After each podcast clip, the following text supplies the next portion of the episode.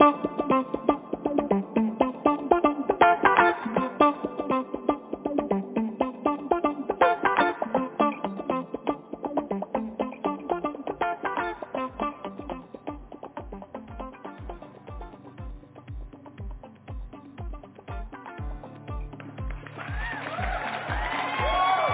hola, hola, bienvenidos una vez más a Drag Review. Este es nuestro episodio número 52 y estaremos revisando el capítulo número 2 de la segunda temporada de Drag Race Holland.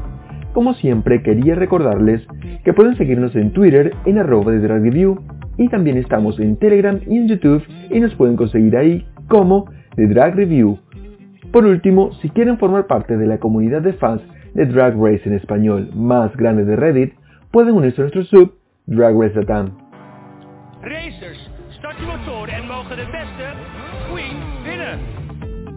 Las reinas volvieron a la sala de trabajo luego de la partida a su casa de Juicy Couture.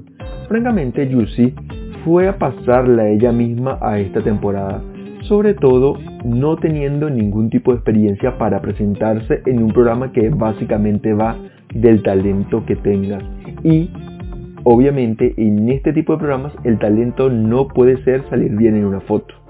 Yo no le veía mucho futuro en esta temporada, sobre todo con grandes nombres como Vanessa Cartier, Malira Puni, incluso con nombre de Tabitha, que son reinas que tienen sobre todo mucha, mucha experiencia, muchos años de experiencia trabajando en el mundo del drag. Su drag en principio se veía muy bien, sí, no lo, no lo, no lo pongo en duda, pero se veía bien solo para Instagram. Tenía para mí algunas deficiencias en cuanto a la presencia en el escenario y a las habilidades como performance. Me parece que aún le faltaban, eh, no sé, algunas habilidades, le faltaba como más presencia en el escenario y esas habilidades de performance que no tenía, no se veía que tenía habilidades para ser una tipa que presentara un show. Por eso la verdad vimos lo que vimos en este primer episodio de Juicy Couture. Ese show de talento fue totalmente forgettable y esa presencia en el escenario fue totalmente olvidable. En definitiva, creo que esta era la decisión correcta y Juicy era la que merecía irse, aunque haya hecho lo que hizo en el lip para no irse a casa. Al día siguiente, las reinas volvieron a la sala de trabajo muy alegres y vigorosas, solo, solo para que segundos después saliera la vieja Rupix en la televisión con sus acostumbrados acertijos inentendibles. La vieja Rupix le dio la bienvenida obviamente a Frederick para que entrara al taller a contarles un poco más a las reinas sobre el mini reto de esta semana. Un mini reto en el cual las reinas debían posar para una sesión de fotos en un quick drag. Sí, como lo escuchan, en quick drag porque solamente les dieron 30 minutos para transformarse y después de esta transformación rápida se fueron directamente a la sesión de fotos con Alec, el fotógrafo que habían traído para este mini reto.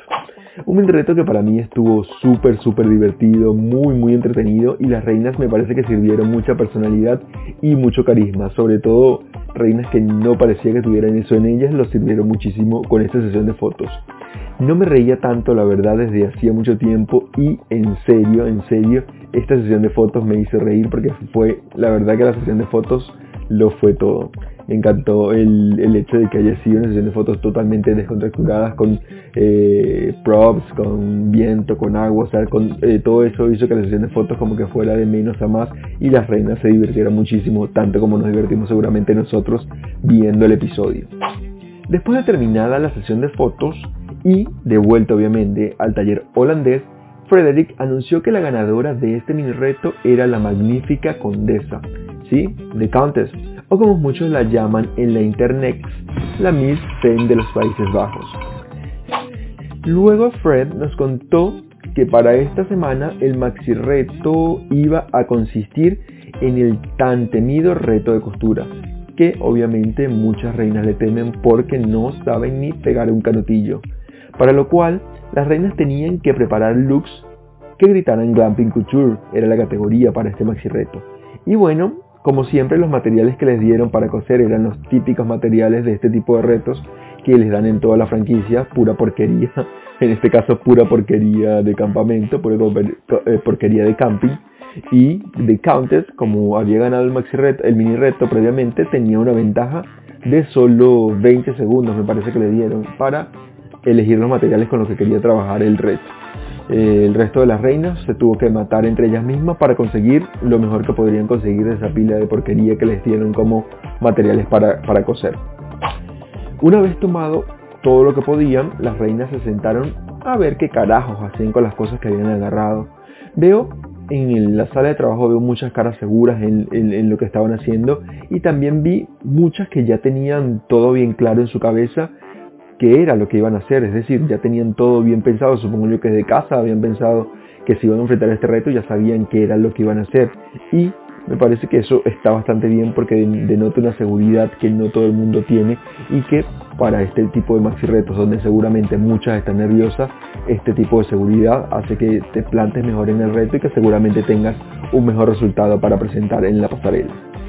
Lo que yo creo que es impensable a estas alturas de la vida y sobre todo a estas alturas del mundo del drag race, del drag race universe como nos gusta llamarlo nosotros, es que sabiendo que eventualmente vas a entrar al programa porque si hiciste una audición una, dos, tres veces o es tu primera audición, sabes que tienes la chance que vas a entrar al programa, no te pongas a hacer un curso de costura básico por lo menos previamente o digamos, no sé, en internet, en YouTube, en qué sé yo, en doméstica, un curso de costura básico, algo, algo que te enseñe por lo menos lo más básico, cómo insertar una aguja, cómo hacer un patrón, cómo pegar una tela, no sé, ese tipo de cosas que seguramente te van a ayudar en la competencia porque eventualmente si entras a ella vas a enfrentarte a un temido, como ya les dije anteriormente, reto de costura. Eh, yo sé que ya muchas no necesitan coser para lucir bien, sobre todo a estas alturas, porque el arte del drag se ha popularizado tanto que hay muchos diseñadores que quieren vestirlas. Pero, mi amor, por favor, no todos esos diseñadores te van a mandar trajes. Y en el caso de que quieras participar en un reto de costura, no puedes traer un, vestido desde casa. Si vas a concursar además en las Olimpiadas del Drag, estás clara que vas a ver un reto de costura y está clara que te vas a tener que enfrentar a seguramente un montón de perras que sí han hecho curso de costura o que sí han aprendido costura y tú vas a quedar viendo lejos por no saber ni siquiera pegar un canutillo. Al día siguiente, todas las reinas volvieron al taller porque es día de eliminación Todas se prepararon los últimos detalles que tenían pendientes en sus looks y de inmediato se empezaron a maquillar y a preparar para la pasarela. No sin antes dejar claro que My Little Pony es el trade of the season esta temporada y obviamente yo no puedo estar más de acuerdo con esto porque My Little Pony es el trade de la temporada en Drag Race Holland. De vuelta al escenario principal, esta semana el jurado estuvo compuesto por la habitual por la jurado habitual Marika Samalo y los invitados Carlos Boshar y Sondos El Amadi, quienes estarían esta noche para juzgar a las reinas por los looks que mostraron para el reto principal. Esta noche el jurado iba a evaluar a las reinas dentro de la categoría Glamping Couture.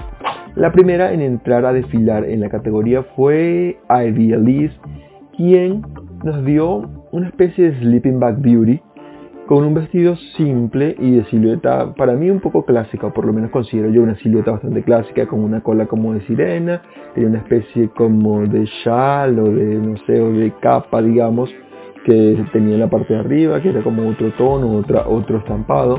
La verdad me gustó mucho la forma en que estaba hecho el vestido. Me parece que Ivy hizo un buen trabajo con el material que tenía, aunque obviamente no hizo la grandiosidad que nos había dado Yurika con los mismos Sleeping Bag, pero creo que el trabajo, el trabajo que nos trajo Idealis para esta categoría estuvo bastante bueno y creo que fue un buen trabajo, digamos. Me parece que hizo un vestido que estuvo ok y yo le, le habría dado un, pase positivo a Ivy por haber hecho este vestido.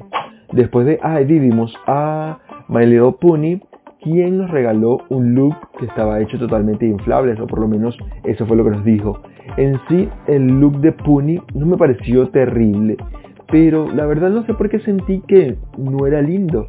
No sé si era por el tipo de tela que estaba usando. No sé qué fue lo que me apagó, digamos, eh, de ver el look lindo en esta, en esta oportunidad.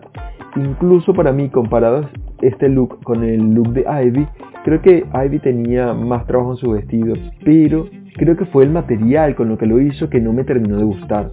Además, esos accesorios que usó en los hombros me cortaron un poco la nota, me cortaron un poco la fantasía. Igualmente, le aplaudo a My Little Pony por haber logrado este look con este material horrendo que le tocó. Pero creo que, no sé, capaz que cambiarle la tele hubiera quedado mucho mejor y me hubiera gustado mucho más. Luego de My Little Pony vimos a Tabitha, quien nos dio un look hecho de telas de paraguas. Para empezar, no quiero sonar mal, pero Tabitha, mami, te quedaste sin tela o te quedaste sin ella a mitad de reto y pensaste que el look iba a mejorar tirándole esos botones encima. No, mami, no, eso no se hace. no sé qué fue peor de este look. Si el largo el vestido, si la tela o la capa de plástico que tenía en la espalda. La verdad que muy, muy mal todo, muy, muy mal. Lo único que le aplaudo a Tabitha es haber usado esa peluca, que la verdad era una peluca linda y estaba bien estilizada. Pero de resto, del cuello para abajo era horrendo todo lo que traía. Después de Tabitha vimos a Vivaldi quien nos dio Homeless Realness. Para mí Vivaldi nos estaba dando esta especie como de sin casa, no sé, de, de homeless, con ese look que no era más que una capa y unas panties que parecían un pañal. La verdad no tengo palabras, no sé si son las palabras correctas para explicar qué mal se dio este look en la pasarela, aunque el jurado vi que lo lavó, a mí la verdad no creo que se haya visto muy bien ese look que estaba presentando Vivaldi.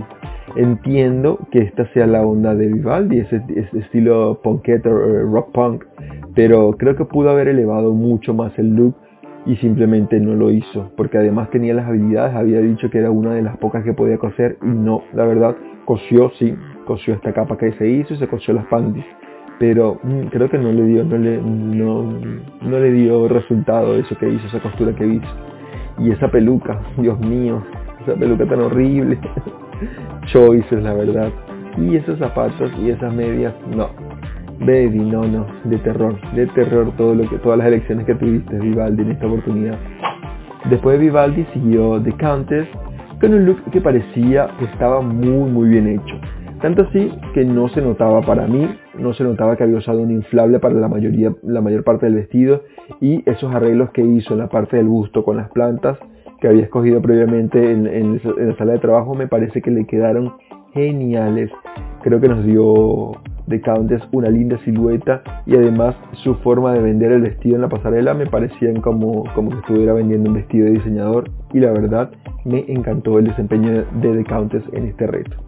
Después de The Countess entró Vanessa Von Cartier con un look que no sé cómo explicarlo, mm, poco convencional o quizá muy convencional puede ser la palabra, aunque estuvo bien hecho, el look no veía nada de increíble en él.